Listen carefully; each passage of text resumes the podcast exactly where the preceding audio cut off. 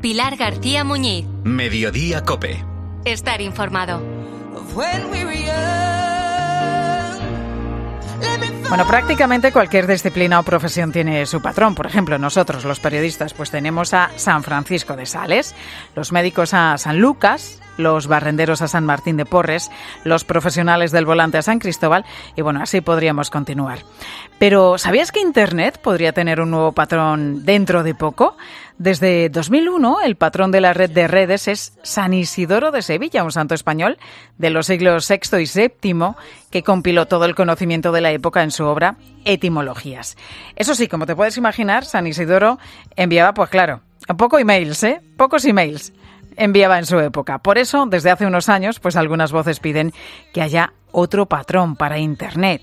Concretamente, un beato italiano llamado Carlo Acutis. Manu Torralba, buenas tardes. Hola Pilar, ¿qué tal? Eh, este chico, que era de Lombardía, en el norte de Italia, falleció en 2006. En ese momento tenía 15 años y como la mayoría de los chicos de su generación, Carlo siempre demostró un interés especial en todo lo relacionado con la tecnología. De hecho, uno de los pocos vídeos en los que se conserva su voz es un cortometraje que grabó para el colegio en el que cuenta el día a día de Giordano Maderna, una persona discapacitada. 3, 2, 1, via. 3, 2, 1, meglio mettiti nel gruppo.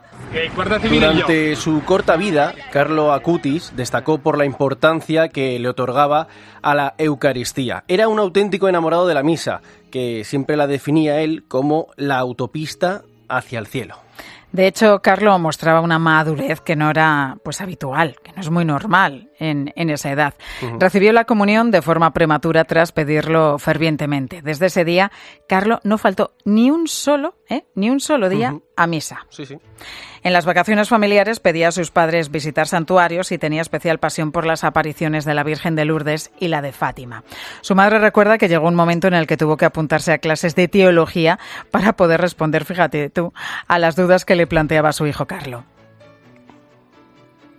Además, rezaba el rosario todos los días, se confesaba una vez a la semana y era catequista de los niños de su parroquia. También dedicaba su tiempo libre a visitar a los ancianos de su barrio. Ahorraba dinero para dárselo a los pobres, ayudaba a las personas sin hogar y era voluntario también en comedores sociales. Sí, pues su otra pasión, la tecnología y todo lo relacionado con Internet, la empleó en un proyecto de evangelización, una serie de materiales audiovisuales relacionados con su devoción por la Eucaristía. Fue de hecho uno de los precursores del uso de este tipo de medios para la evangelización. Y quiero que escuches, Pilar, unas declaraciones a Eclesia, el portal de religión de Cope, en las que su madre, Antonia Salzano, destacaba cómo su hijo empleó la tecnología para hacer el bien. Para los jóvenes, ver un joven de hoy utilizando ordenadores, jugando a videojuegos, ver cómo fue capaz de transformarlos para hacer el bien, creo que puede ser una gran lección y también un signo de esperanza porque siempre hay que ser optimista.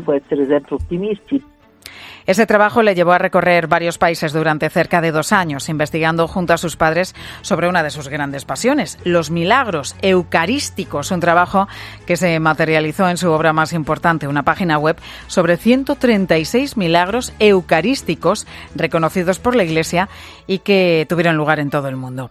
Esa exposición, que como te decía comenzó en Internet, se ha convertido después en una muestra que ha recorrido los cinco continentes porque los 136 milagros se han trasladado a paneles que cientos de iglesias de todo el mundo han instalado como exposición temporal en sus templos. Pero con 15 años, Carlo enfermó de leucemia eh, tipo M3. Asumió la enfermedad con entereza y serenidad. De hecho, su madre recuerda que al entrar al hospital le dijo, de aquí ya no salgo. Se conserva un vídeo en el que, ya enfermo, asume con tranquilidad su destino. Eh, sono a morir. Pues tres días después del diagnóstico, el 12 de octubre de 2006, falleció. En un vídeo, antes de conocer su enfermedad, pedía ser enterrado en la Basílica de San Francisco de Asís, un santo por el que también tenía muchísima devoción. Sí, murió con fama de santidad. Su madre recuerda que al funeral acudieron personas que ella no conocía y que resultaron ser algunos de los que habían recibido ayuda de Carlo. Ojo, personas sin hogar inmigrantes, mendigos y niños. Fue allí, en Asís, donde casi 14 años después, en 2020, fue beatificado. Unos días antes de la ceremonia, la tumba en la que se conservan sus restos fue abierta para exponerlos a la veneración de los fieles. Fue una sorpresa que tras 14 años se conservaban en un estado de incorruptibilidad y vestido con una sudadera, unos vaqueros y unas zapatillas, una indumentaria que llevaba habitualmente. El Papa Francisco reconoció el gran ejemplo que suponía para los jóvenes el testimonio de este nuevo beato. No se asentó en la cómoda inmovilidad, sino que comprendió las necesidades de su tiempo, porque vio el rostro de Cristo en los más débiles. Su testimonio muestra a los jóvenes de hoy que la verdadera felicidad se encuentra en poner a Dios primero, sirviéndolo en los hermanos, especialmente en los últimos. Y sirviéndolo nei fratelli, especialmente los últimos. Para su madre Antonia es todo un ejemplo de cómo los jóvenes pueden seguir teniendo a Cristo en el centro a pesar de todo lo que les enrodea. Los jóvenes hoy en día tienen muchísimos recursos y creo que esto puede ayudarles a comprender mejor cómo incluso hoy, a pesar de la modernidad, Cristo sigue siendo el mismo y nunca pasa. Pues para dar a conocer su figura, este viernes se estrena la película El cielo no puede esperar, que narra la historia de este beato, podemos decir millennial, como lo definió el Papa Francisco. La madre de Carlo cree que esta iniciativa puede ayudar a dar a conocer el testimonio de vida de su hijo.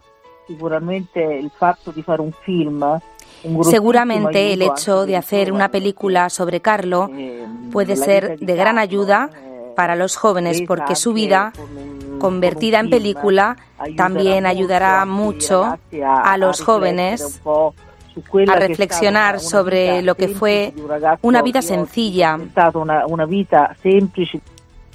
Pues el cielo no puede esperar, una película que nos acerca a la vida del beato Carlos Sacutis y que se estrena el próximo viernes en nuestro país. Y hemos conocido un poquito más la vida y la trayectoria de, de este beato gracias a Manu Torralba.